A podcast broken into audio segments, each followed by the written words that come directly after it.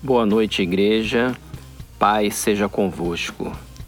Hoje é dia 10 de março de 2021 e a nossa pastoral de hoje vai falar sobre a justiça de Deus.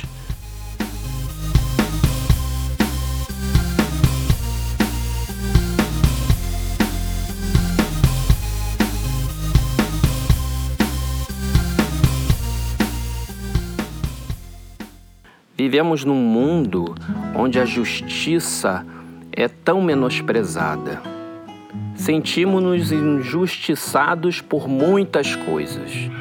E as notícias de injustiças vêm do mundo todo, vêm do nosso país, vêm da nossa cidade. Vemos as leis não sendo respeitadas, o direito do órfão e da viúva não sendo observado.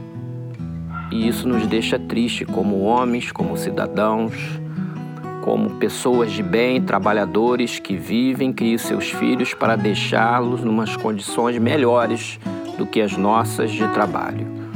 Mas a justiça de Deus, ela transcende a justiça do homem. E se formos olhar à luz da palavra de Deus, nós vamos entender que a justiça de Deus é uma pessoa. A justiça de Deus é Jesus. A Bíblia diz, em Romanos capítulo 10, versículo 9: Se confessarmos, se com a tua boca confessares Jesus como Senhor, e em teu coração creres que Deus o ressuscitou dentre os mortos, será salvo. Porque com o coração se crê para a justiça e com a boca se confessa a respeito da salvação.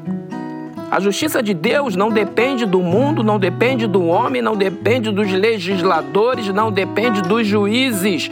A justiça de Deus foi consumada na cruz do Calvário e a graça de Deus a todos está disponível. A justiça de Deus nos livra do pecado e da morte do império das trevas, a justiça de Deus nos leva para o céu e nos livra da pior condenação que qualquer homem pode sofrer, que é a eternidade, longe do Criador, do Senhor dos céus e da terra. A eternidade, condenado naquilo para qual merecemos, mas a justiça de Deus, vertida por meio do sangue e do corpo moído da cruz, nos faz acessar o trono da graça de forma livre, de forma plena, e essa justiça não falha. No versículo 11 de Romanos 10 diz: Porquanto a Escritura diz: Todo aquele que nele crê não será confundido.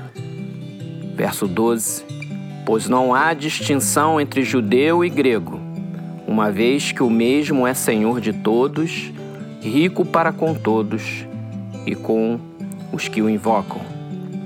Porque todo aquele que invocar o nome do Senhor será salvo. Nós fazemos parte, como igreja, do projeto de salvação, do projeto de justiça que Deus tem para a humanidade. E como igreja fomos enviados para testemunhar e pregar do seu amor e da sua salvação. Pois o versículo 14 disse: Como, porém, invocarão aquele em que não creram? E como crerão naquele de que nada ouviram? E como ouvirão se não há quem pregue? E como pregarão se não forem enviados? Como está escrito: Quão formosos são os pés dos que anunciam coisas boas. E dessa maneira fica a mensagem: Jesus é a nossa justiça. Preguemos Ele em tempo e fora de tempo e vamos povoar o céu, pois a nossa justiça está guardada nele. Graça e paz.